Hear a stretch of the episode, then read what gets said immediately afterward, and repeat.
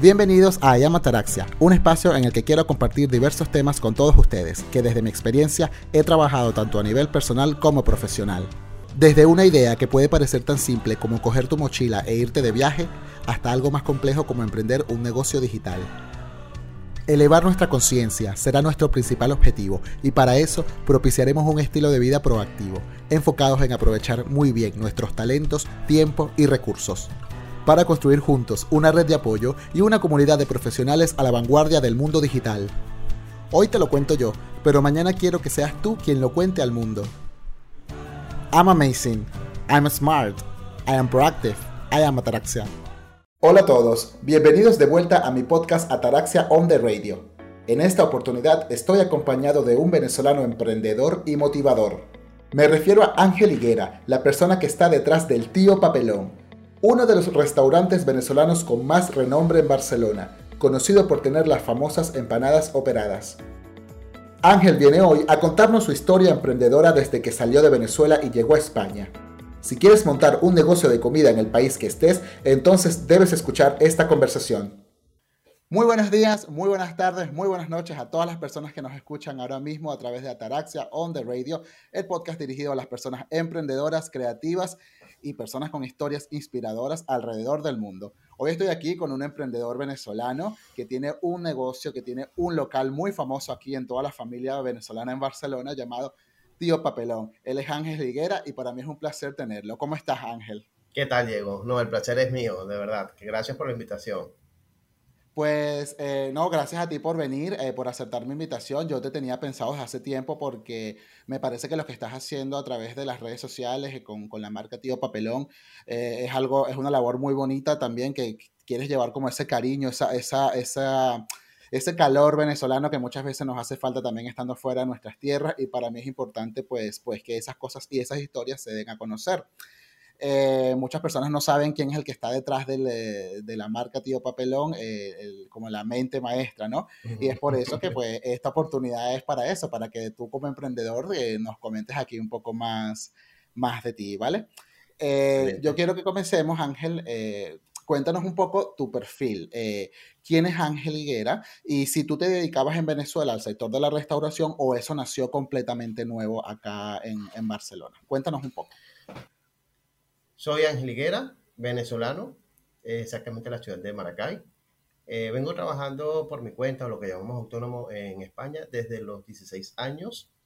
Tengo cinco años que llegué aquí a Barcelona. Eh, gracias a Dios, empecé acá también, me inicié en el mundo de, eh, como autónomo también. Comencé con una tienda de fundas de móviles, el cual yo me lo visualizaba como que era el primer escalón, ¿no? De toda eh, esa escalera que yo siempre tengo visualmente eh, en mi mente. A los años de, de, haber tenido la tienda, empecé a trabajar en, en la parte de la gastronomía eh, fines de semana en ferias con eh, comida venezolana.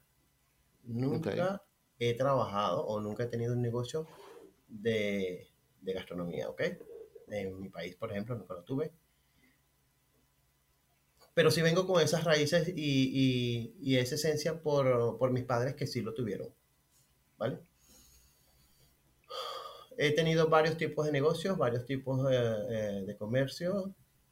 Y aquí cuando me inicio eh, a trabajar eh, en feria los fines de semana, se dio la idea de ya poder eh, aperturar un restaurante de comida venezolana a través de dos socios más. una pregunta, ¿tú, tenías conocimientos o como tú bien dijiste ahora por tu familia, es que tú aprendiste todo el tema de la cocina, a cocinar o, o cómo se dio ese proceso para que tú te decidieras, oye, mira, yo soy bueno para montar una arepa, para hacer un guiso de una carne mechada? O sea, ¿cómo, cómo te diste cuenta tú de eso? Bueno, eh, primero porque empecé a trabajar en el ramo acá en España y me di cuenta de que todo lo sabía hacer. Para mí era muy normal porque era el día a día. Y como te digo, cuando yo tenía 5 o 8 años, pues eh, mis padres tenían eh, un negocio similar, ¿vale? y pues ya yo traía algo de, de conocimiento. Para mí igualmente era, o sea, lo veía como que muy fácil y creo que es por eso, ¿no? No, no, yo veía, mira, sí, yo lo sé hacer, yo sé hacer una arepa, como tú dices, sé, hacer una empanada, sé hacer un guiso, y, y por qué no incursionar en esto. Aparte que vi esa necesidad, porque había esa necesidad del venezolano aquí en Barcelona de poder tener un restaurante y, comer bien, que se sintieran diferentes, ¿sabes?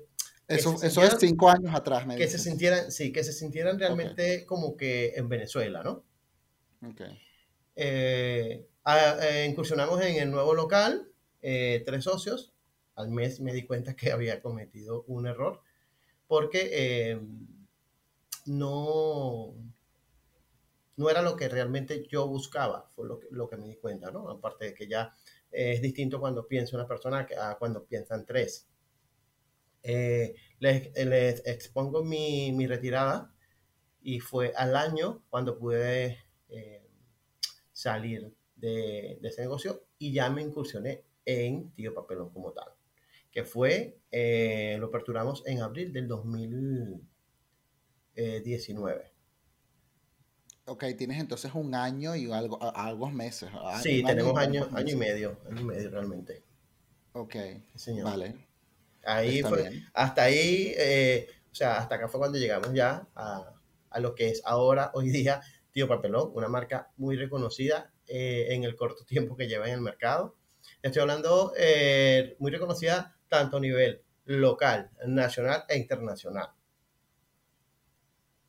Vale, eh, ¿cuál fue el principal desafío que tú tuviste entonces cuando cuando decidiste lanzarte como, bueno, solo, pues básicamente, porque estabas antes con dos socios, pero luego te lanzaste tú solo.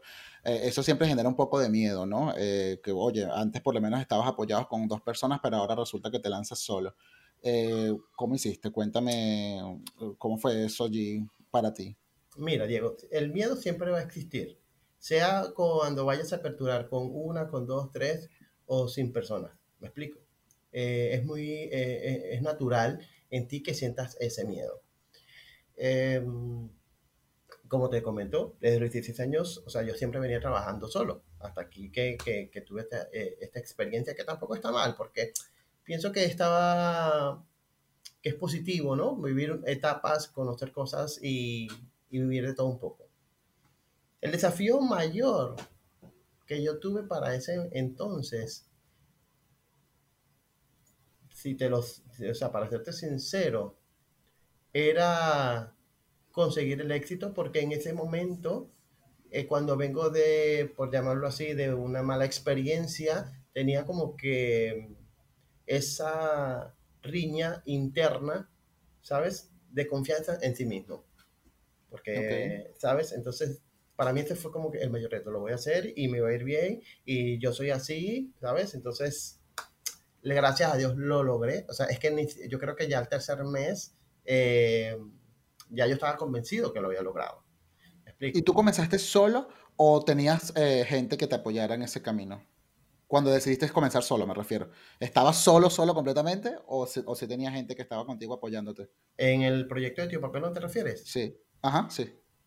Eh, a nivel, ¿cómo te explico? A nivel gerencial estaba yo solo pero eh, sí que contaba con, con familias y amigos eh, en la parte para trabajar en el local, en la parte administrativa. Fui empezando, eh, fui como que delegando desde un principio, ¿vale? En ciertas personas que son de mucha confianza para mí.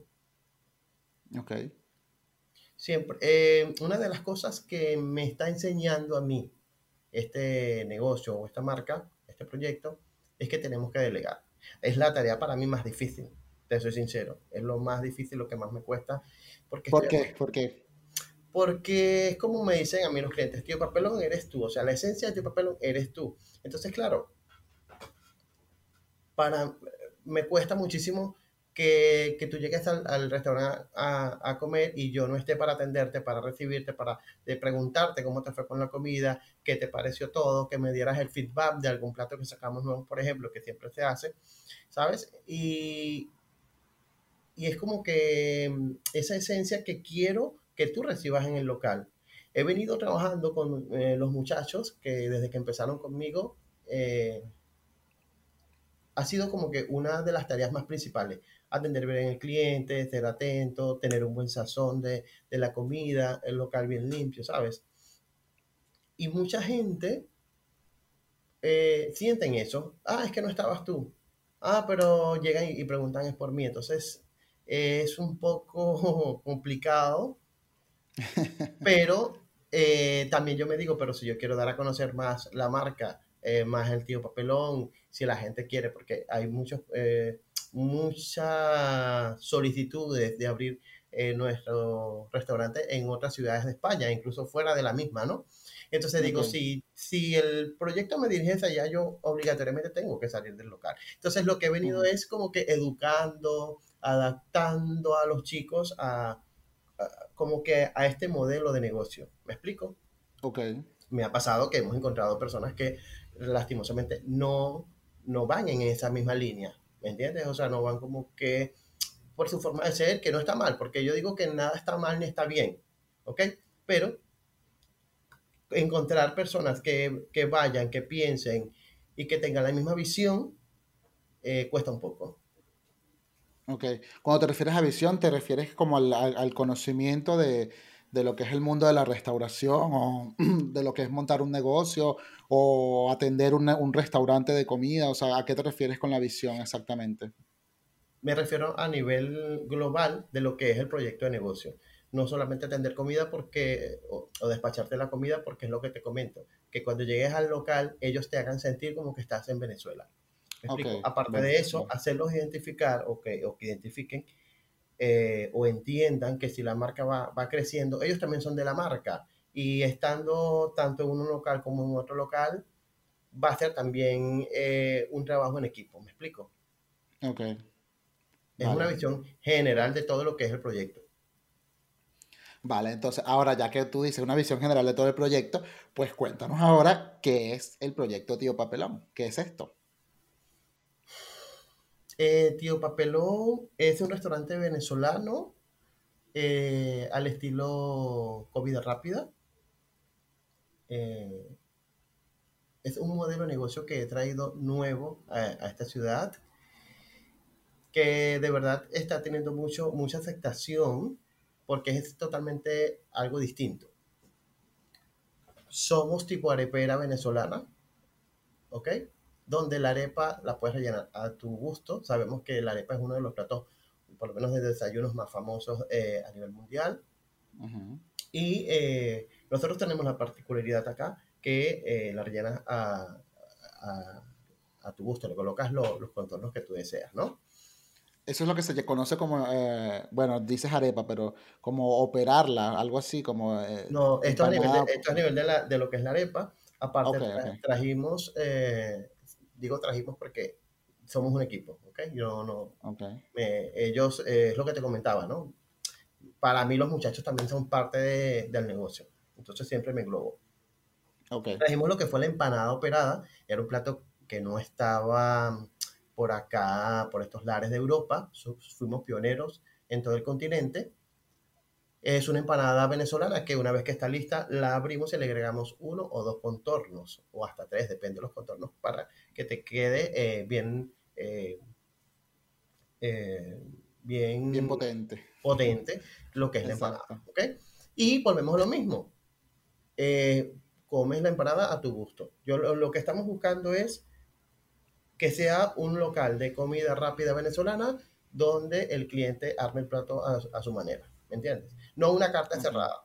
Sabemos que las arepas eh, tienen su nombre, eh, está la pelúa, está la cifrina, está la dominó, pero nosotros estamos ofreciendo algo totalmente distinto, saliendo de eso para, para no seguir eh, en la monotomía, ¿sabes? Este restaurante, aparte de de ofrecer comida, ofrecemos eh, experiencias, humanidad, cariño y mucha solidaridad. Nosotros, mm, de verdad que quisiéramos vender muchísimo más, tener muchísimas más tiendas para poder ayudar mucha más gente. Eh, siempre estamos haciendo actividades de, colaboración con temas de las personas que están muy necesitadas en nuestro país. Para nadie es secreto la situación eh, que está viviendo actualmente y aparte de eso, eh, buscamos también como de de engranar eh, o hacer un buen equipo de trabajo con respecto a los demás compañeros que son hosteleros acá en Barcelona y en España.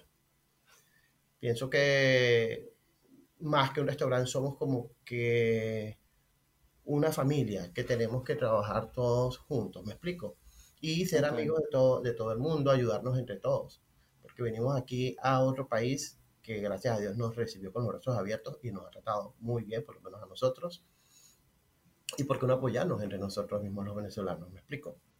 Exacto. Eso básicamente viene siendo lo que es la marca Tío Papelón. Ok, Ángel, ahora yo quiero saber eh, el tema de, claro, de, emprender como tal una marca fuera, en, este caso una marca de comida venezolana. Eh, quiero, quiero, quiero que me digas cómo, cómo entonces empezó, cómo empezó a gestarse el tío Papelón. ¿Qué fue lo primero que vino para, para Tío Papelón entonces? Eh, tú comenzaste diciendo, mira, voy a empezar haciendo las empanadas operadas o comienzo con las arepas o, otro tipo de receta. ¿Cómo comenzó todo para ti? Eh, Diego, este proyecto comienza en mi mente desde haber llegado aquí a España. Comienzo a, indagar qué negocios venezolanos habían aquí. Y vi que, este modelo de negocio no existía. O sea que, eso ya tiene bastantes años que, estaba en, en, las ideas, ¿no? De, en este cerebrito. Cuando veo que hay varios restaurantes, pero que no tienen el concepto tipo arepera. ¿Ok? Ok. Ya cuando salgo de, cuando decido ya abrir el local, que decido voy, voy, a irme solo, eh, digo, ¿qué producto aparte de la arepa voy a ofrecer? Porque es verdad, los colegas y amigos míos, ellos venden arepa, pero em, yo, la voy a, yo la voy a ofrecer de una manera distinta, pero quiero darle un plus, quiero agregar otra cosita que llame la atención. Y fue cuando eh, pensé en las empanadas operadas. ¿Por qué las empanadas operadas? Número uno, por eso, porque es algo totalmente distinto que, que no lo había aquí en Europa eh, hice un estudio, eh, eh, revisé a través de las redes, de internet, y no conseguí este plato acá. Y digo, mira, vamos a hacer algo, ofrecemos algo diferente. Y número tres, porque yo soy de Maracay y ahí las empanadas eran muy famosas. O bueno, son famosas. Me explico. Entonces digo, mira, vamos a intentar. Y es cuando decido eso. Gracias a Dios tuvimos una receptividad muy positiva cabe destacar, y esto es un tips que le doy a, todo emprendedor cuando deciden eh, hacer un proyecto, el mismo negocio es el que les va a decir qué es lo que ustedes van a vender. ¿Por qué? Yo, tuve, yo pude haber tenido eh, el fracaso de que la empanada operada no se vendiera o que de pronto a la gente no le gustara la arepa tipo eh, rellenarla a su gusto como tipo arepa en Venezuela. Eso, eso quería hacer un inciso allí, perdón que te interrumpa, eh, porque tú dices que tu modelo de negocio era diferente. Entonces, para las personas que no son de Venezuela, que quizás no entiendan a qué se refieren con eso, porque dirán, no, pero es un restaurante más como todos los demás, eh, tú te refieres a que el concepto de arepera como tal es cuando uno en Venezuela llegaba al, y la, arepera es este sitio donde hay varias bandejas con varios rellenos. Entonces, cogen la arepa sin nada y le, ponen el relleno según tú quieras. Ese es el concepto de arepera como tal, porque entiendo lo que tú dices. Vale, ok. Em, lo que te... Eh, me fue un poquito la idea. De las empanadas operadas. De las empanadas operadas, ok, te comentaba. Ahora, el el tema, que el negocio mismo te va a decir qué vender y, qué no vender. Okay. Te lo digo porque yo también empecé con un plato que se llama, que se llama em, tumba rancho. Tumba rancho es una arepa maracucha. Okay. Okay, en el estado Zulia. Y es una arepa eh, asada y luego se pasa por huevo con harina, va rebozada en aceite me parece súper ligera. A mí, a mí me encanta esa arepa, te lo digo. Y por eso no, a mí también. Yo, la metí en, la carta por eso. Pero fíjate, no se vendió. ¿Sabes? Entonces, por eso eh, hago, hago la referencia a esto. Uno, lo importante es que tengas el concepto claro de lo que quieras, del, del, modelo de negocio, pero que van a haber cositas que puedas que tengan éxito como no. Y no podemos... No, y que, puede, y que puedes ir experimentando en el camino también, no pasa nada, porque ese es el camino del emprendedor, experimentar. Exactamente. Y otro dato muy importante, nosotros tenemos año y medio y ya nosotros vamos a modificar carta otra vez. ¿Por qué? Porque tienes que darle siempre eh, no, eh, innovación al cliente. Porque la, la, persona siempre se cansa. Me explico. Yo siempre trato de ponerme en lugar de cliente primero que en lugar de, de, jefe o de dueño. ¿Me entiendes? Porque ¿qué me pasaba a mí? les doy un ejemplo. Cuando llegué aquí a España, yo quería desayunar empanada a las 10 de la mañana y no había dónde comerla. Bueno, también porque es un tema cultural, ¿no? No es algo común acá que ellos más bien se flipan, como dicen aquí, cuando nos ven a nosotros comiéndonos una arepa o una empanada en la mañana. exactamente, y está bien eso, ¿no? Porque son, son, culturas muy distintas. No digo de que esté mal, sino que eh, el venezolano no tenía dónde comerse una empanada a las 10 de la mañana. Okay. Yo como cliente, ¿vale? Y yo digo, mira, cuando yo monto el negocio, ya el, número, el punto número uno, y anotaba, abrir desde la mañana. Eh, punto número dos, por ejemplo, son detallitos que, que, toman, que son muy importantes. La empanada, cuando eh, las iba a comer en el restaurante, no había de carne molida, que es la carne picada. Y anotaba, empanada de carne molida no hay. Y es una de mis preferidas. Y hoy día, pues también es una de las que más se vende aquí en el local. ¿Me entiendes? Entonces, el secreto no está en, ofrecer más de lo mismo. Sí, ¿sabes? saber cómo hacerlo. exacto. Ofrecer algo distinto y saber cómo, cómo hacerlo también. algo distinto y de una manera distinta también. Sí, exacto. Es que yo digo, y, y, y, es lo que el cliente tiene la opción de escoger, ¿sabes? Eso te evita entrar en el mundo de la competencia. Porque digo que competencia es cuando tú vendes un producto igual al otro y están como que, por decir, eh, como que en la misma posición o en el mismo lugar. Cuando ya tú cambias algo en un plato o algo en una vitrina o, o, una camisa y le colocas ya algo distinto, ¿sabes? Ya, ya, ya es una opción distinta que tiene el cliente. Es allí el cliente donde tiene el, el, poder de decidir.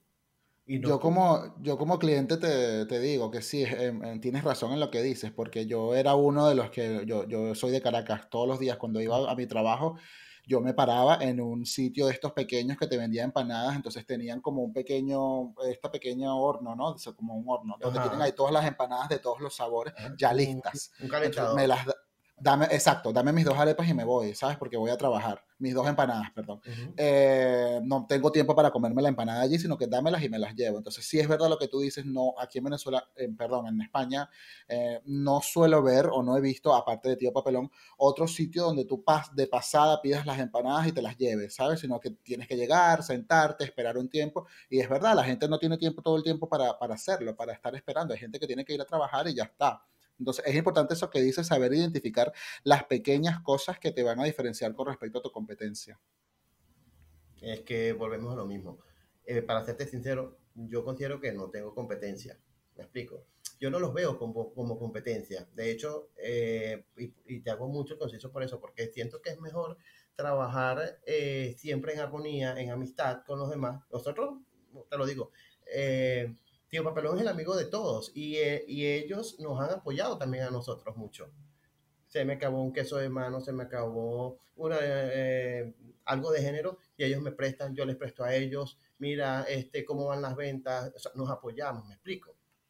No, y a ver, eh, ah, no, al principio decías que, que el modelo de negocio que traías y tal, que veías que aquí no había tanto, pero ahora, hoy yo tengo ya cinco años viviendo acá, sí que era verdad que al principio había un restaurante muy famoso, que digamos que es el de nombre muy, famoso acá en Barcelona, pero luego empecé a ver que habían restaurantes venezolanos por todos lados.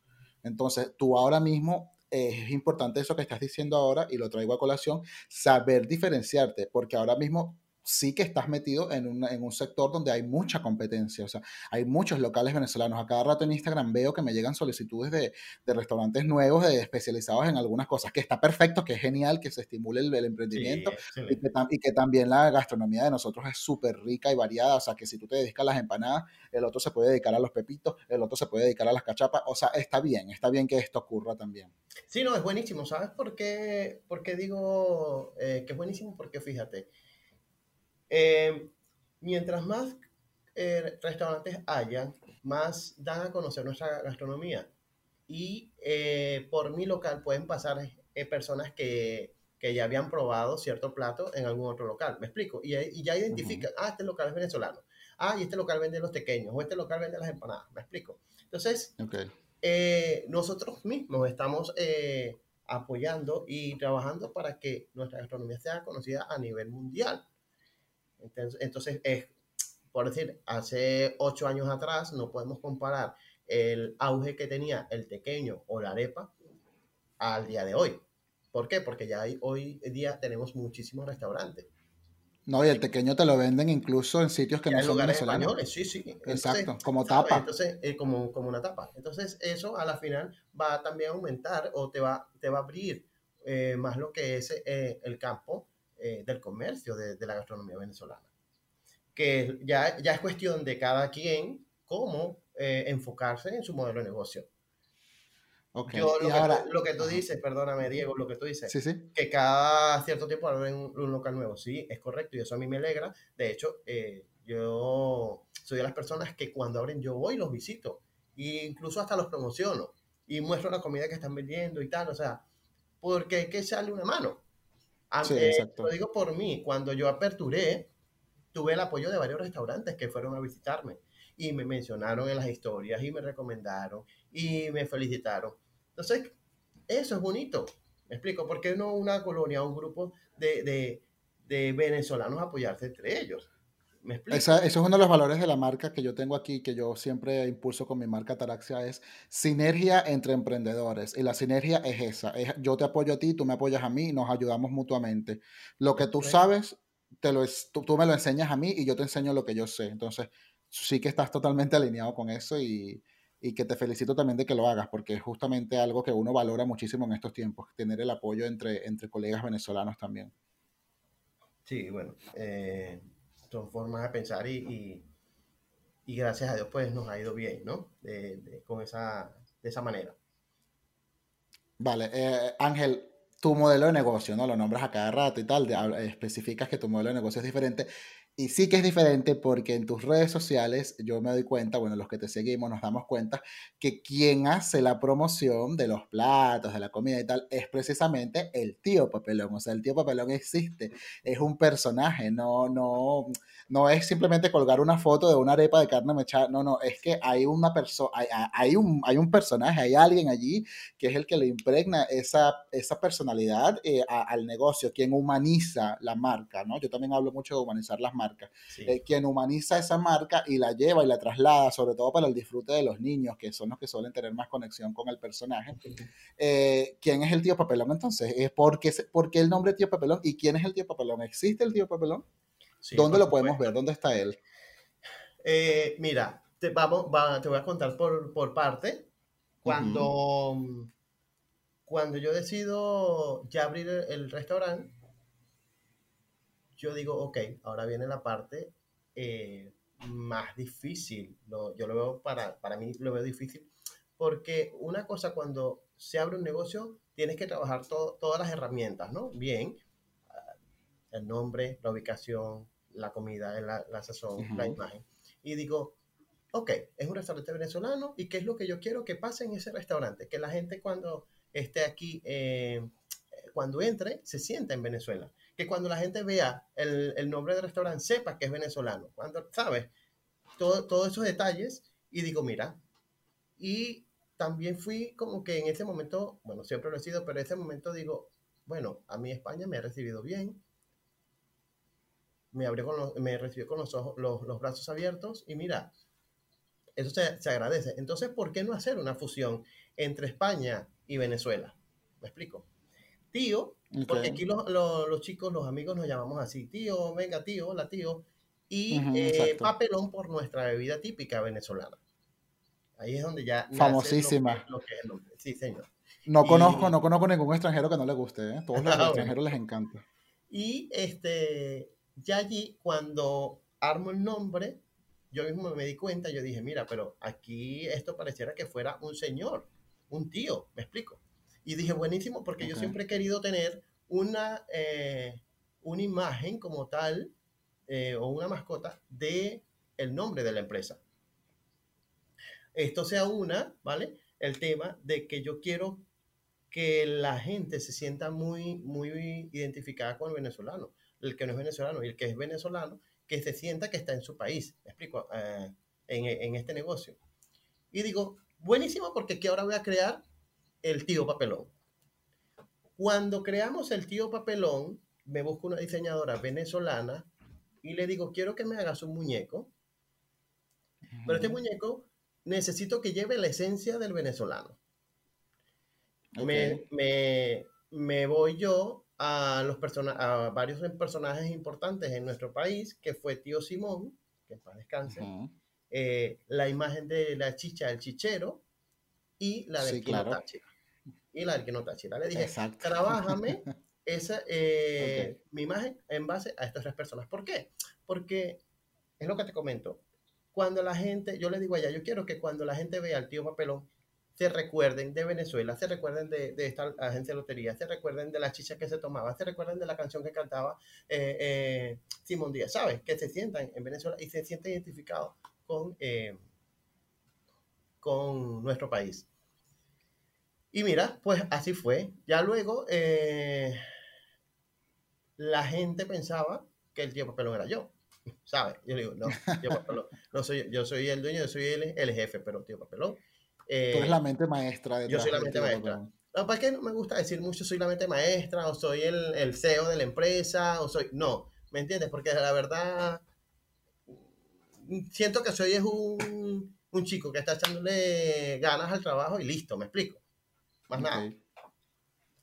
Eh, cuando nosotros aperturamos, participamos de una vez en una, en una eh, ruta de la tapa entre los venezolanos. Eh, son varios eh, colegas que presentan una etapa típica de nuestro país y, que, y, participamos eh, en el Día Mundial de, perdón, participamos en el Día de Venezuela.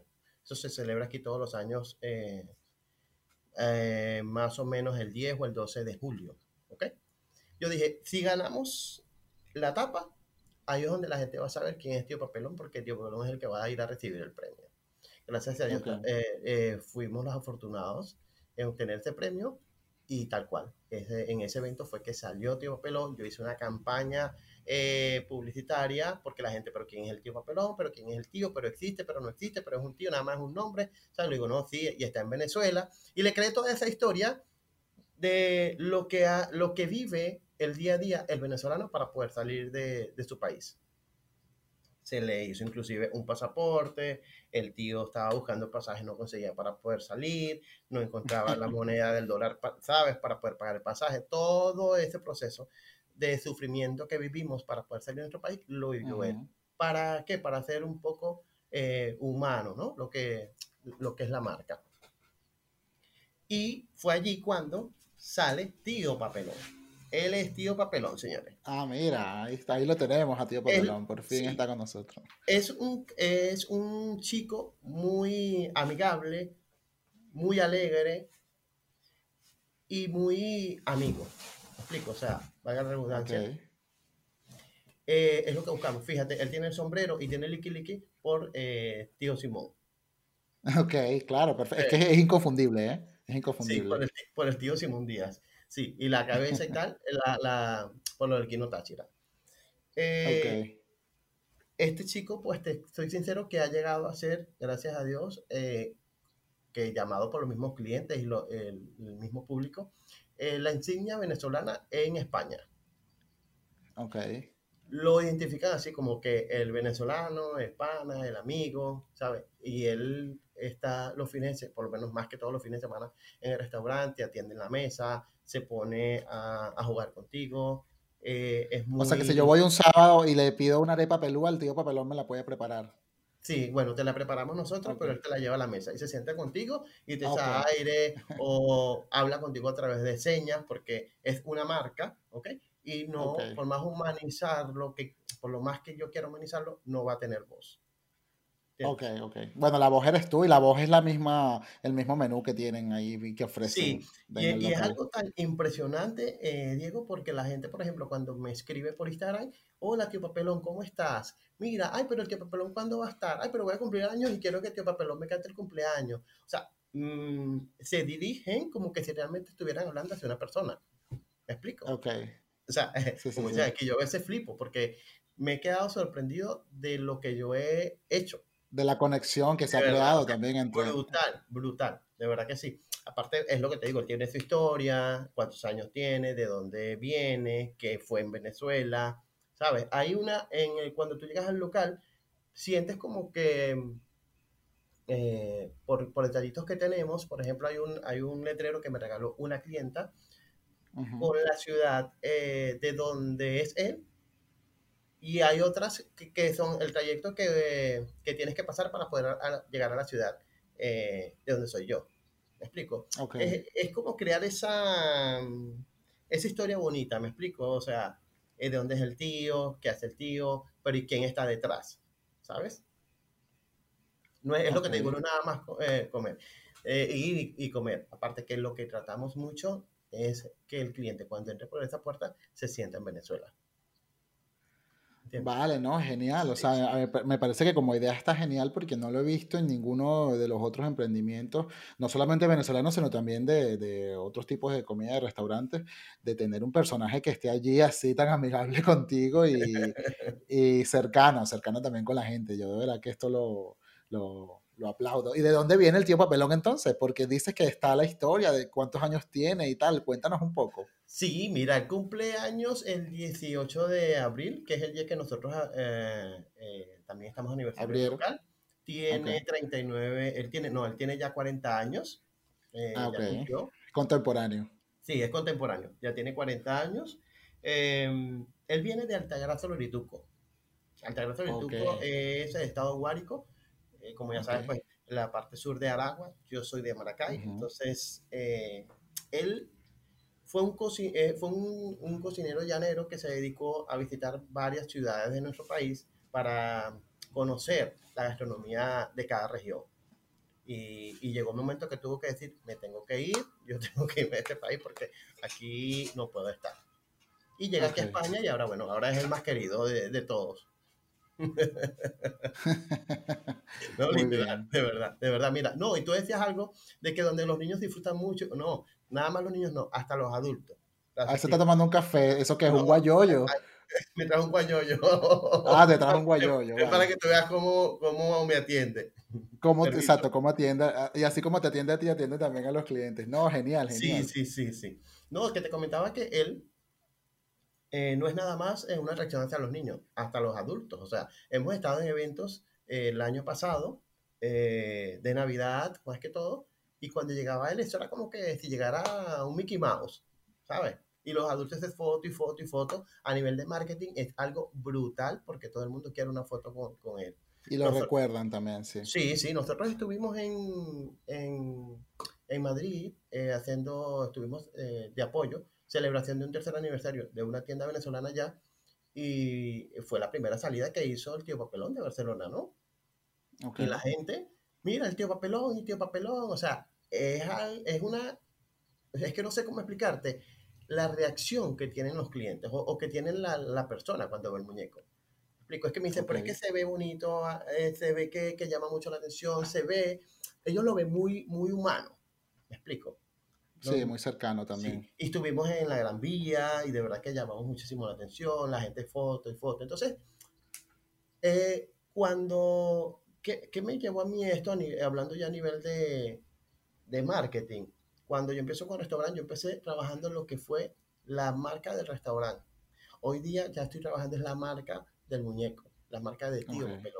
explico. ¿Por qué? Porque este negocio con el Ford Dios va a seguir creciendo, vamos a seguir haciendo muchísimas más cosas y la gente ya cuando eh, vea un producto tío papelón, ya tiene la confianza y tiene la seguridad de que lo va a comprar y le, y le, le va a gustar. ¿Me explico? Entonces así no, no nos cerramos nada más a, a, a preparar platos eh, venezolanos. ¿Me explico? De hecho, Perfecto. nosotros en este verano pasado eh, sacamos lo que fue los helados tío papelón. ¿Okay? ¿Ok? Con la marca de él. Los helados tío papelón eh, son dos sabores. Empezamos este verano con dos sabores muy famosos en Venezuela. Yo siempre me, me trabajo la parte de, de Venezuela, lo, lo, que fue muy importante, lo que nos dio mucho, mucha alegría, mucho sentimiento, me explico, para darle esa esencia o ese... sí, ese carácter, bueno, ese carácter propio, aquí, propio eh, en España. ¿Cuáles son esos sabores? El helado bombón, que era el helado bombón de, una marca muy reconocida ya, el helado de leche condensada y chocolate amargo, y el helado crema real, que es el helado de mantecado con leche condensada por dentro y una capa de naranja. Imagínate, claro. Y, bueno, mira, de verdad eh, gustan también muchísimo y así vamos trabajando. Entonces el año que viene, no sé, eh, podemos sacar el producto de la marca de tipo pelón también. Es algo muy, ya cuando trabajas lo que es la marca, ya es muy, muy amplio el mercado, a donde te puedas ir. ya inclusive me han comentado, me han pedido que para llevarlos a, actos privados, eh, pero yo así que, yo a eventos privados sí que les digo todavía no. no todavía, porque no quiero tampoco crearlo como que una imagen comercial. ¿Me explico? Vale. eventos culturales, sí, todo lo que tú quieras. ¿Me explico? Eh, eventos uh, culturales, familiares, inclusive para fiestas de niños me lo, me lo han pedido. digo, no, pero es que, ¿sabes? Para no desviarme de lo que es el enfoque como tal de la marca. Ángel, eh, otra cosa que también me llama la atención de tu marca, eh, que ahora mismo en el Instagram tendrás más o menos más de 20 mil seguidores, si no me equivoco, que me acabo de verificar esta mañana antes de, de tener la entrevista contigo, eh, has tenido un crecimiento orgánico bastante importante. O sea, la gente te conoce en las redes sociales y, como decía antes, es el tío papelón el que está allí dándole la cara al, siendo ese personaje que está allí dándole la cara a la marca, ¿no? Eh, he visto que también eh, por las redes sociales han participado en labores sociales diferentes. Entonces, entiendo que también Tío Papelón no es solamente un, un restaurante y, una, y un personaje, sino que también es alguien eh, es una filosofía pensada también para contribuir con las personas que más lo necesitan. Cuéntanos qué has hecho en, ese sentido con la parte de responsabilidad social. Eh, sí. Yo en la parte de, responsabilidad social, para eh, sincero, y hablarles a, la gente desde el corazón, siempre desde el primer día lo quise hacer. ¿Por qué? Porque no solamente, como tú lo dijiste hace rato, no somos un restaurante de, preparar comida o de ofrecer comida venezolana. Aparte de, una marca, detrás de todo este, este trabajo que día a día voy haciendo, que, que a veces ni duermo porque de tantas ideas, es importante hacerle saber al cliente de que cada vez que venga a comprarse una empanada o una arepa o, o X plato, no está Em, entregando un dinero que va para mi bolsillo. ¿Me explico?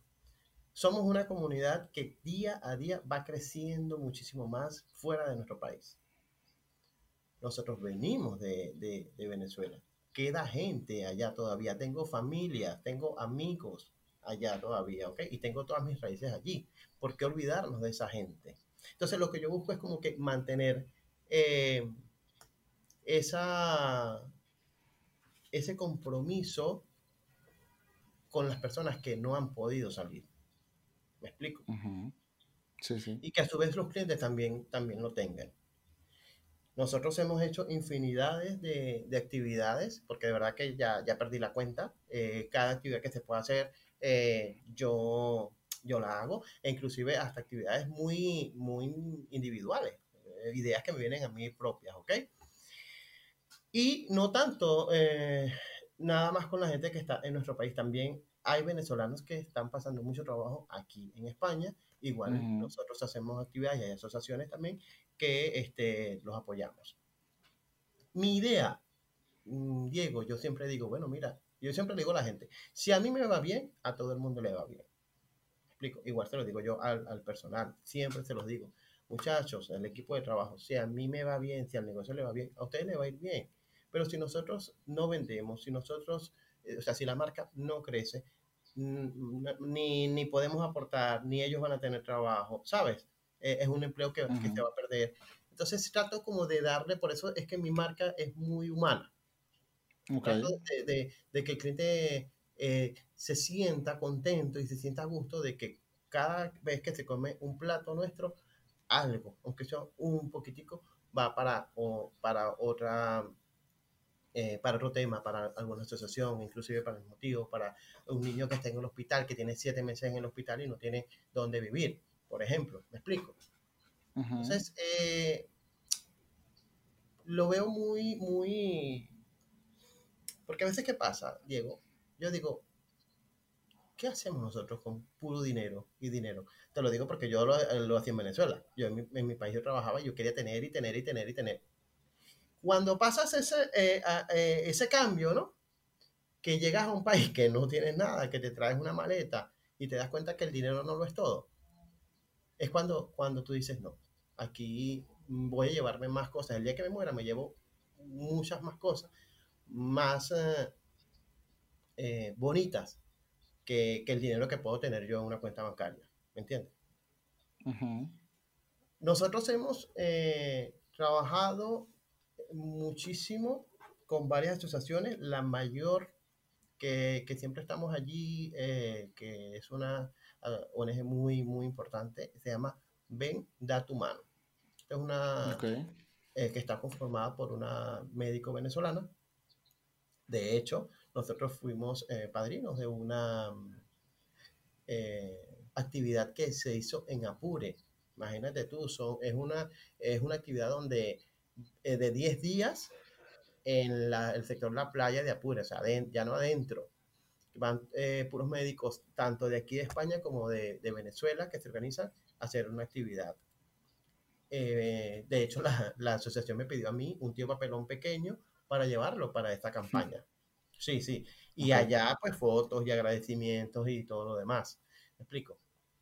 Es una asociación muy seria, porque también eh, lastimosamente hay mucha gente que dice, tengo una asociación, tengo una ONG, dame dinero que yo voy a entregarle a fulano tal ayuda y no lo hacen. ¿entiendes? Entonces también hay que saber muy bien y tener un ojo clínico, como digo yo, con quién eh, trabajar. Eh, Eso te quería preguntar, con el tema de Venezuela, ¿cómo hacen? Porque, ¿cómo haces con el tema de para enviar las ayudas a Venezuela? ¿Cómo garantizan que la ayuda realmente llegó a, a esas personas que lo necesitan? Mira, en el caso nuestro, allí en Venezuela en el caso nuestro tratamos siempre de ser muy transparentes. Te voy a dar, un ejemplo eh, de la última actividad que hicimos que fue con los eh, damnificados de la tragedia del río Limón, que, que hubo hace... Sí, que acaba de pasar. Ajá, Tiene como un mes y algo que pasó.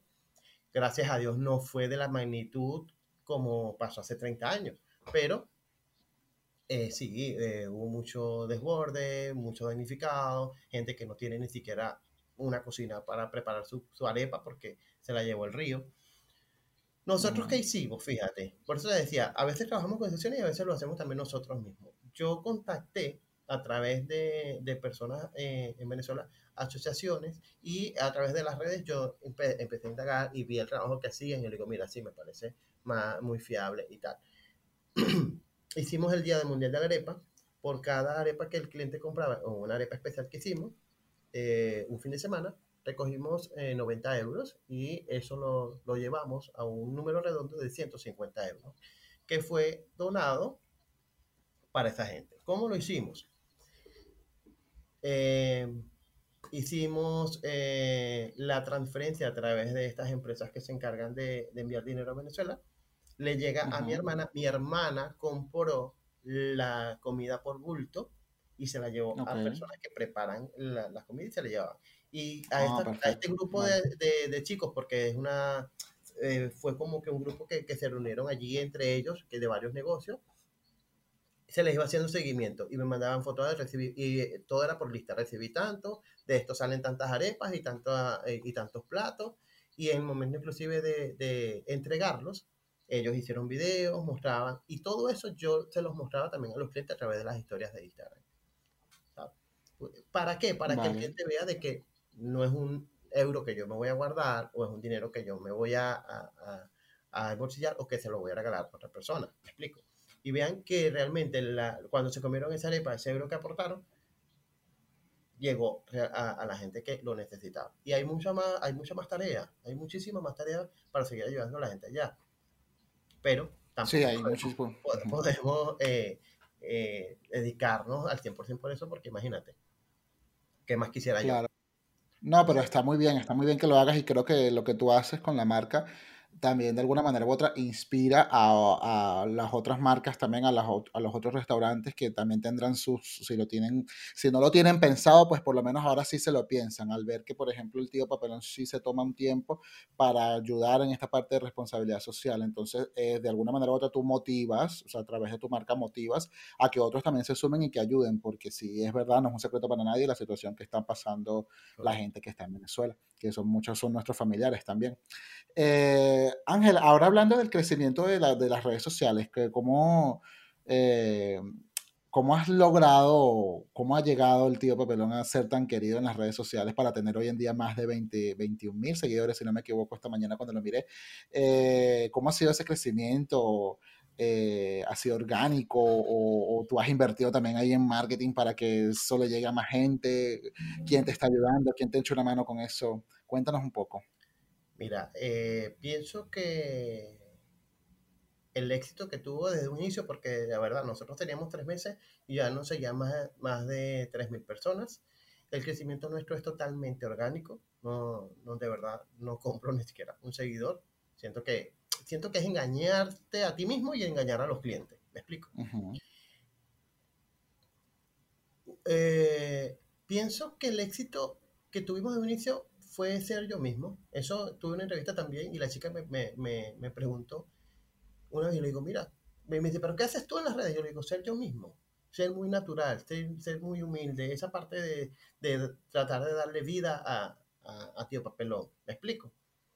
Uh -huh. Y aparte de eso se suman, sí, este, apoyos de, de influencer, apoyos de, gente, de, de las cuentas de venezolanos en Barcelona que están acá, que eso es lo que te comento. No es nada más. Eh, cuando, cuando, eh, cuando me preguntaste al inicio, empecé yo solo, pero tuve amigos y tuve familia que me apoyaron.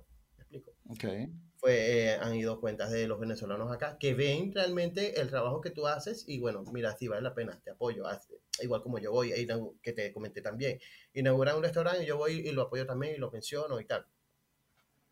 En la parte de, de marketing e inicio, te soy sincero, no invertí, eh, no hacía promoción. Luego de los 10.000 seguidores fue que empecé trabajando, ya tuve que delegar eh, a, un, a, un, gran amigo la parte de, de, lo que es el community manager, uh -huh. que es el, el, que está conmigo ahora. Más sin embargo, si te das cuenta, mi cuenta de Instagram sigue siendo muy humana y, y con mi esencia cuidé mucho, o sea, delegué, pero fue la parte de, de las promociones, de lo que hay que hacer, eh, eh, por ejemplo, en las páginas web, el diseño. La parte estratégica. La uh -huh. parte estratégica, sí, pero lo, lo, de la esencia lo sigo llevando yo y quiero seguirlo llevando yo. El día de mañana, cuando tengamos más negocios o, o la, que, que eh, la, la, la marca crezca muchísimo más, no sé cómo lo voy a hacer, pero quiero seguir manteniendo la esencia yo. O sea que tú estás ahí literalmente supervisando la cocina, incluso también me imagino ayudando algunas veces a preparar y al mismo tiempo también con las redes sociales con tu móvil filmando todo para subir y generar contenido. Entonces, Mira, estás ahí a tope, como dicen aquí. Sí, sí, total. De hecho, eh, yo trato mucho de, de, mostrarle al cliente o al seguidor eh, cómo salen los platos realmente. Cuando, okay. eh, y lo hago mucho, yo, yo grabo muchos este, fragmentos cuando el cliente pide una empanada operada triple, por ejemplo, mira, está, eh, Leonardo está haciendo la empanada operada, mira cómo la opera, va saliendo. Eh, grabo cuando el tío también le entrega la comida al cliente, ¿sabes?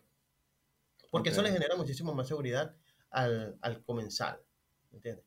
Porque se habla mucho okay. de la, la, las, uh, las fotos, uh, la, ay, se me olvidó ahorita el nombre, las fotos...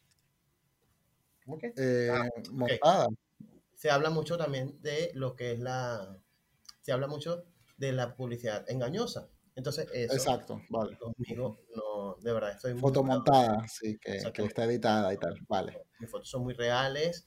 Eh, ¿Cómo te explico? Trato de ser lo más, lo, lo, más natural, como que si el cliente, de hecho, el que responde los mensajes de Instagram soy yo. Eh, cuando okay. el cliente me escribe, cuando el cliente, cuando el cliente me, me, me, postea, le escribo, le respondo, gracias por la visita, les, estoy atento y trato de ser por las redes como soy en la barra. Genial. Y, y te cuento, uh, hay algo, yo trabajo en la barra y cuando estoy, los compañeros se molestan conmigo por cuando les toca trabajar conmigo. Y eso no me da pena decirlo. ¿Por qué? Porque ellos dicen, pero es que Ángel está pendiente desde el teléfono. Y entonces Ángel lo que hace es a veces atrasarme el trabajo a mí, y es verdad. Entonces ahí es donde estamos en el tema de seguir delegando. Yo tengo que ah, salir de la barra. ¿Me explico? Todo es un proceso, es lo que me ha costado muchísimo más, porque quiero atenderte a ti en la barra bien, pero también te, quiero atender al otro eh, por mensaje también bien.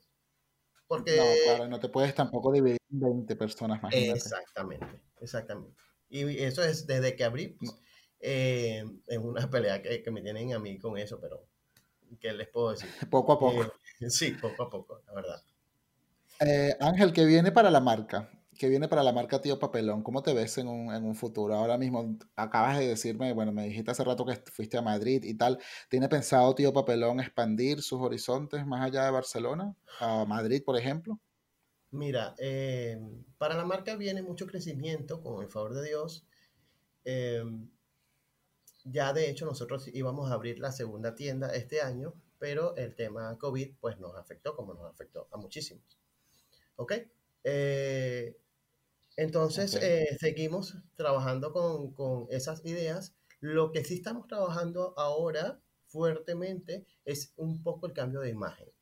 Cuando yo aperturé el local Tío Papelón, como lo dije anteriormente, yo inicié solo y e inicié endeudadísimo. ¿Ok? Te estoy hablando que me endeudé con el, eh, sí, con el 60% más o menos de la inversión. Y fue algo, eh, porque claro, es que yo estoy ubicado al lado de la Sagrada Familia. El local está justo al lado de la Sagrada Familia, es un punto muy costoso. El alquiler es costoso, pero bueno, dije, eh, se dio, las cosas se dieron para que se hiciera ahí y gracias a Dios. Entonces, eh, comenzamos, le hicimos como que un cambio de imagen a lo que era, porque antes era una cafetería de un hindú, y le dimos un, un, pequeño cambio, ¿no? Provisional. Provisional. Te comento que, por ejemplo, el suelo del local era cerámica blanca con azul y nosotros le colocamos eh, parquet del más económico y de la forma más sencilla para poder darle un, cambio, ¿no? Pequeño. Ya hoy día ese suelo tenemos que cambiarlo y ya se está colocando cerámica. Eh, la barra pues también eh, la, la, estamos cambiando completamente. Entonces, todo, todo es una escala, ¿no? O sea, de verdad a mí no me da pena decir que, que es endeudadísimo, gracias a Dios eh, me ha ido bien. No, no, pero bueno, no pasa nada, son, son, las cosas de tras cámaras, ¿no? Y, no, no, y que lo digo porque ya que tú me estás entrevistando para el tema de emprendimiento, esto es muy importante, ¿sabes? Y yo siempre le, Mira, yo tenía 19 años cuando yo fui a abrir una panadería en Venezuela. Y yo me fui donde un amigo que tiene una panadería. Y le digo, me están vendiendo este negocio y quiero, eh, un negocio que están cerrando, y quiero abrirlo eh, en tal parte. ¿Qué me recomiendas? Y me dijo, hazlo, pero te voy a recomendar algo muy importante. Comienza de poquito. Inviértele lo menos que puedas, que el mismo negocio te va a ir diciendo cómo lo vas a reformar y cómo lo vas a poner. Y eso a mí me quedó para toda la vida. Pero te digo, yo que empecé, le hice un, cambio pequeño y ya, ya yo sé que de hecho ya lo estamos, eh, estamos cerrados incluso 20 eh, días por temas de reforma para darle la, nueva imagen de, de, lo que es físicamente el local. ¿Okay? Okay. Esto es importante porque va, ya es el proyecto final de lo que es Tío Papelón. Eh, final a nivel de, de lo que es estético, ¿me explico? Y de imagen. De la imagen del sitio, ¿no? lo físico. de la imagen del sitio. ¿Por qué? Del local. Porque, ¿qué pasa? A mí mucha gente me ha llegado de, de España y fuera del país. Eh, vamos a abrir otro tipo de papelón. Eh, tengo muchas eh, propuestas, pero lo primero que les digo, mira, el, lo que es el modelo de negocio no está listo todavía. Tengo que terminar de definirlo. Ya una vez que nosotros reaperturemos y demos la nueva imagen, ya es otro, otro tema explico. ¿Qué pasa? Ya, yo tengo un proyecto, inclusive eh, en 3D, donde tú, tú me vas a decir, Ángel, quiero abrir contigo en Valencia. Vale, toma, aquí está el proyecto, lo que tiene que ser bajo estas, estas directrices, bajo estos materiales, y tiene, ¿sabes? Y ha sido para mí muchísimas eh, muchas cosas nuevas porque lo veo era abrir negocio y pintarlo, ponerlo bonito y darle. Aquí no. Claro. Todo es ahora un proceso. ¿Y estás solo, estás solo tú definiendo ese proceso? Sí, sigo solo. Sigo solo definiéndolo. Quiero seguir solo de momento. Mm, no sé si me asocié el día de mañana. Eh, que de pronto toque, porque dicen que si quieres crecer, pues tienes que asociarte. Pero bueno, hay que, hay que saberlo hacer. Eh, y de verdad, eh, espero que Dios pues me ponga una buena persona para eso y, yo tenga también unos buenos ojos clínicos, ¿no? Para, bueno, es experiencia. Ya, yo llamo todo experiencia. Nada es bueno y nada es malo. Todo es experiencia y crecimiento. Es así, es así. Pero sí, este, eh, aparte de eso, la idea, como te comenté, perdona, eh, de crecer a nivel de restauración es crecer a nivel de, de marca. Es que el tío Papelón pueda ofrecer otros productos que no solamente sea ir a comer al restaurante. Perfecto. Eh, bueno, pues yo desde aquí te deseo el mejor de los éxitos y estoy seguro que sí. Eh, yo recuerdo que fui hace un año más o menos eh, al, tío Papelón. Tengo que darme una pasada otra vez, no lo, no lo he hecho, tengo que reconocerlo. Quería, bueno, felicitarte también porque el proyecto se, se, ve genial y maravilloso y por eso no lo dudé ni un segundo tenerte aquí como entrevistado en la parte de emprendimiento, pues darle un mensaje a la gente de que sí es posible salir adelante y, y conjugar y que todo el destino se conjugue para que las cosas salgan adelante. Eh, ya a manera de conclusión, Ángel, quiero que le des un mensaje a, o, qué mensaje tienes para darle a las, a las, a las, a las personas que como, como, tú también están con ideas emprendedoras, pero que igual no saben por dónde comenzar. Fíjate, tú trajiste tu idea de allá de Maracay, de, de, tener empanadas operadas y fíjate cómo, se, cómo ha crecido ahora la marca. Entonces, ¿qué mensaje le puedes dar tú a esas personas que también están allá y, o, o bueno, que están en cualquier parte y que tienen esas ideas de emprendimiento, pero que no saben por dónde empezar? Primero que nada, que, crean en sí mismos. Ese es el punto número uno, que si se puede, querer es poder. Yo tengo una, una fórmula personal que creé un día, pregúntame cómo, no lo sé. Pero un día dije, voy a hacer una fórmula y, la tengo incluso en mi estado de WhatsApp. Empeño más optimismo es igual a éxito. ¿Ok? Crean en sí mismos y confíen en el, en el proyecto que van a hacer. Si ustedes se preguntan, ¿está bien, está mal que lo haga? No está ni bien ni está mal. Tienen que hacerlo. Si lo quieren hacer, háganlo. Y es lo que dijo Diego hace, hace ratito. Si, si, o sea, todo es nivel de experiencia. Y las experiencias te va dando muchísimo más conocimiento para llegar al punto que vayas a querer. Yo tengo 39 años, abrí este negocio con 38 años. Yo no lo abrí con 20 años. O sea, yo no vengo trabajando eh, dos años. ¿Ok? Entonces, todo no, no es tampoco de hoy para mañana. Hay que tener mucha paciencia y más para el venezolano que quiere emprender en el, en el exterior, que estamos acostumbrados a tener una economía totalmente fácil, ¿ok? y, muy, y muy, uh, muy abundante. No, no. Estamos fuera de Venezuela, es otra cosa, se pagan muchos impuestos, se paga mucho eh, seguridad social, las ganancias son mínimas, pero eh, es, un, es un que si lo llevas muy bien, es un proyecto que a largo plazo va a ser este, muy productivo, va a, dar, eh, va a tener buena inversión. Entonces, nada, otra cosita, no le tengan miedo a nada, es normal, el miedo está. Yo ahorita estoy aquí, yo, voy a abrir en pocos días otra vez la nueva imagen y tengo miedo. Pero el miedo, cuando lo sientan, eso es parte muy natural de uno. Si no existiera miedo, o sea, no, eh, no, no existiera nada, pienso yo. No, no, es que... Exacto. Y nada, seguir, eh, lo otro que les recomiendo es que me sigan en Instagram, arroba tío papelón. La, sí, ya, te iba a hacer esa pregunta. o www.tiopapelón.com y estamos en Sicilia 247 en Barcelona, justo al lado de la Sagrada Familia. Así que nada, Perfecto. cualquier cosita también estoy a la orden. Eh, por nuestras redes, si me, mm, quieren hacer alguna pregunta, me pueden escribir por allí sin problema, por el Instagram del local, ¿ok?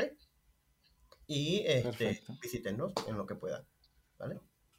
Vale. Y gracias a ti, Diego, por invitarme. De verdad, es un halago. Y lo estaba pensando eh, eh, esta mañana. Yo dije, yo, o sea, yo nunca pensé en mi país que yo iba a estar fuera de él o iba a estar en otro país que me iban a, a llamar para entrevistarme. ¿Me explico? O sea, que soy el primero en tenerte, entonces. No, no, no. No, eh, no, no, sé qué número, pero pero no es porque seas el primero o el último, sino que es muy importante cuando, cuando, cuando te invitan para eso, tú dices, lo estoy haciendo bien. Y, Así, y sí, es eso, claro. ¿sabes? Y es eso, que, que nunca me imaginé eh, 10 años atrás vendiendo pan, eh, que yo iba a estar en España y me iba a pasar esto. Entonces todo Pues es mira, las vueltas que da la vida. y saberlo hacer, sí señor. Por eso tenemos que siempre ser buenos ciudadanos. Esa es otra cosa. Nunca andes con Hacer bien y no mirar a quién, como decía un, un famoso programa de televisión venezolano. Vale, Ángel, muchísimas gracias por, por participar. Y una última cosa es que todos los invitados que yo tengo en el podcast Ataraxia on the Radio, siempre los invito a que me hagan una pregunta. Si quieren preguntarme algo relacionado al tema que conversamos o alguna pregunta general, pues este es el momento perfecto para... Yo sé que tú y yo nos conocemos, nos hemos visto como unas tres veces por allí. Eh, igual te invito a que me hagas una pregunta si es el caso, que si te gustaría preguntarme algo. Sí, por supuesto. Eh, primero que nada, pues nada, eh, agradecerte una vez más por la, por la invitación. Espero que de verdad eh, esto ayude a muchísima gente y que cuando estén arriba, pues igual se acuerden de mí. Y mira, la pregunta que yo te tengo a ti es ¿por qué decidiste crear esta empresa tú? Eh, no es una empresa como tal, es una marca que están haciendo. Sí, todavía no estoy metido en ese tema burocrático, pero sí como tal eh, tengo intención de hacerlo. Eh, yo, yo soy un, un- yo mi experiencia como tal, yo soy comunicador social, tengo experiencia en el campo audiovisual, yo trabajé en televisión, en radio, en agencias de publicidad en Venezuela y acá pues he trabajado en empresas a nivel corporativo, en toda la parte de marketing digital. Entonces como que yo decidí conjugar todos mis talentos que tengo, yo tengo 30 años hoy en día, eh, para sacar adelante un proyecto personal como este que involucre todos los aspectos que a mí me interesan. Entonces yo aquí solamente contigo estoy hablando de emprendimiento, eh, pero también yo hablo de productividad, también hablo de marketing digital, de marca personal, de contenidos digitales, de historias inspiradoras, incluso la tuya también es una historia inspiradora, eh, de personas que te quieren echar un cuento de, bueno, mira, yo eh, no sé, le- una- alguna vivencia particular en la vida e inspirar a los demás con eso. Y mi intención es, bueno, es eso, es, es conjugar, como te dije al principio, conjugar todos esos talentos en una plataforma en la que todos los emprendedores nos conectemos. Entonces, mi intención es, por ejemplo, contigo, que a ti te conozcan, las personas que no te conocen, y de alguna manera u otra se cree una sinergia, ¿no? De que, oye, mira, yo te vi, yo vengo acá porque yo te vi por el podcast de Diego y tal, ¿sabes? O sea, me gusta eso, me gusta también apoyarnos, como tú lo dijiste al principio, que tú apoyarse entre los venezolanos, yo también. Eh, apoyarme aquí con, con las herramientas que tengo y, y, pues porque yo valoro mucho el trabajo de lo que los demás hacen y el tuyo que lo sigo por las redes sociales también valoro mucho lo que, lo que está haciendo la marca Tío Papelón y que también me, me declaro fanático de, de las empanadas operadas, aunque tengo que admitir que en Caracas las empanadas operadas ya te la daban lista y lo que hacían era abrirla por un lado y meterle por allí el relleno adicional. Eh, Yo veo que ustedes la preparan diferente, ¿no? La abren Sí, completo sí. como si fuera una arepa y ahí le meten todo. Bueno, es, la- es- es lo único que quería acotar con respecto a eso, pero que igual de sabor está buenísima. Eh, mi intención es esa, eh, ayudar a todos, Ángel, eh, colaborarnos unos entre otros y que mi, mi proyecto crezca. A mí me gusta este tema de conversar, de tener invitados, de, de conocer las historias de las personas, motivar a los demás. Y pues como tú, eh, espero tener aquí sentados a muchas más personas que a partir de hoy, de ver este video contigo, se motiven y quieran participar conmigo a que me contacten, que de seguro pues agendaremos una fecha y estaremos aquí conversando tan a gusto como estoy ahora yo contigo. Buenísimo. Eh, gracias por tu pregunta, Ángel. Y bueno, ya para despedirnos, ¿dónde está el tío Papelón? Pues no se va a despedir, no, no, no sí, va a es que, es que estaba tomando café, estaba distraído y por eso. Don Guayoyo. Diego, nada, eh, te felicito de verdad a ti también por, por tu proyecto. Me gusta el fin del mismo. Eh, es lo que te digo, o sea, de verdad que buenísimo porque a través de, de mis vivencias, ojalá pueda ayudar muchísima gente. Eso es eh, muy, muy, muy bonito de, de tu parte. Y nada, chicos, seguro que eh, encantados. eh, ya saben dónde ubicarnos. Diego, igualmente, muchísimas gracias una vez más. El tío y yo te mandamos un saludo, un abrazo a todos y nada, hasta la próxima. Esto es Ataraxia on the Radio. Es todo por hoy. Si te gustó, ponle me gusta. No olvides suscribirte a mi canal y activar la campanita de notificaciones. Yo soy Diego Rojas y nos vemos en un próximo episodio.